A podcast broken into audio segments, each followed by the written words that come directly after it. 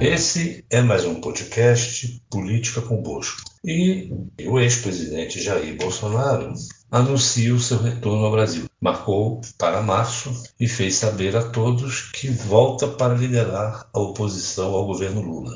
O seu retorno, no entanto, ocorre em um ambiente bem mais desfavorável do que aquele deixado por ele quando embarcou para os Estados Unidos um alto exílio muito estranho. Aqui, a Justiça Eleitoral caminha para decretar sua inelegibilidade pelo ativismo no cargo a favor de uma intervenção militar. Na verdade, uma ruptura constitucional que o levou a abrir uma guerra contra o Supremo Tribunal Federal. Claro, é o Supremo guardião da Constituição. E, durante sua ausência, mais indícios e mais indícios foram colhidos de sua participação nesse processo, sempre negada por ele. O seu partido, o PL, está rachado e o seu presidente, Valdemar da Costa Neto, tem a sua liderança internamente contestada. Valdemar, como se sabe, trabalhou para herdar o chamado bolsonarismo com vistas às eleições municipais daqui a dois anos. E Valdemar fez muito por Bolsonaro. Chegou mesmo a entrar com uma ação no Tribunal Superior Eleitoral pedindo a anulação apenas do segundo turno eleitoral, não do primeiro com base em fraude nas urnas eletrônicas. Uma fraude que só funcionou no segundo turno, no primeiro não. Isso custou ao partido de Valdemar o bloqueio do seu fundo eleitoral, por litigância de má fé. Não foi pouco, foram 22 milhões bloqueados a mando de Alexandre de Moraes. No ambiente congressual, verifica-se um movimento de desidratação da extrema-direita, que representa o bolsonarismo e onde se abrigou por muito tempo a direita moderada, a direita dita civilizada, aquela que trabalha com política e não com golpe.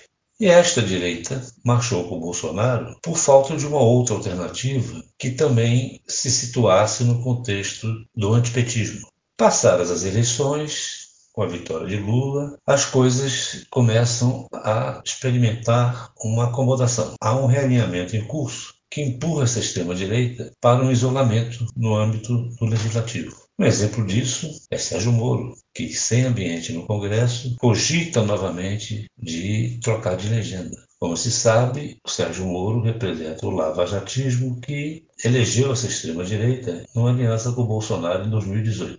Para que tudo isso tivesse uma continuidade, era imprescindível a reeleição de Bolsonaro. Ele hoje chega ao Brasil fora do poder. E, se levado a sério esse propósito anunciado por ele de liderar a oposição, vai ter uma concorrência grande e muita dificuldade de ocupar um espaço político que deseja com a, inelegibilidade dele a caminho. A política vive de expectativas e essa perspectiva de, se, de ficar inelegível, ela é um entrave sério aos planos do ex-presidente. De qualquer forma, ele tentará reviver a guerra ao Supremo, mas agora não só fora do poder, como também bastante enfraquecido pelas denúncias, não só pela pregação da ruptura, como agora de uma participação mais direta nesse processo.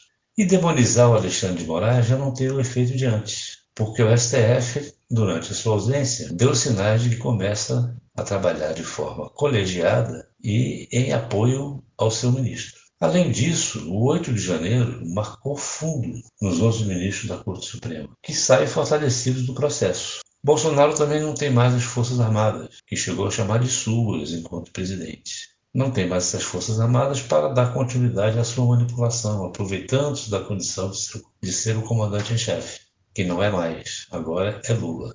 Os excessos de que acusa o STF desapareceram como argumento após as invasões do dia 8. Ficou bastante claro que a Suprema Corte agiu todo o tempo, como disse o seu ex-presidente Brito, em legítima defesa da democracia. Foi proativa, mas não ativista, segundo o próprio Brito. A herança deixada pelo governo Bolsonaro na economia é claramente ruim. Os juros a quase 14% decorrem da gastança eleitoral feita durante o ano de 2022. Portanto, é uma herança que merece mais do que nunca o adjetivo de maldita, embora este esteja banalizado pelo uso leviano que teve ao longo do tempo.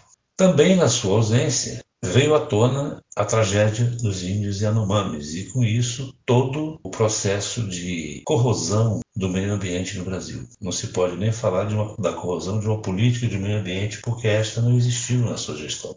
Ao contrário, houve o desmonte de todos os órgãos de governo que atuam na Amazônia. As cenas dos índios Yanomamis em processo de morte lenta por desnutrição, por doenças, por maus tratos, a presença dos garimpeiros com toda a violência que empregaram, inclusive com estupros de índias, causou uma espécie de comoção no país. Então Bolsonaro vai reencontrar um Brasil que mudou muito rápido em poucos meses, enquanto ele estava no estado americano que abriga a Disneylandia. O golpe ficou nu, houve um striptease de todo esse movimento que ele estimulou e que agora se vê que também formulou, engendrou e, quem sabe, já se tem aí uma participação sua mais direta. É bom lembrar que, embora contraditório e sempre suspeito, aquele senador Duval fez uma grave acusação de que o presidente participou e concordou de uma conversa para gravar o ministro Alexandre de Moraes e dar início, sim, à tentativa de golpe.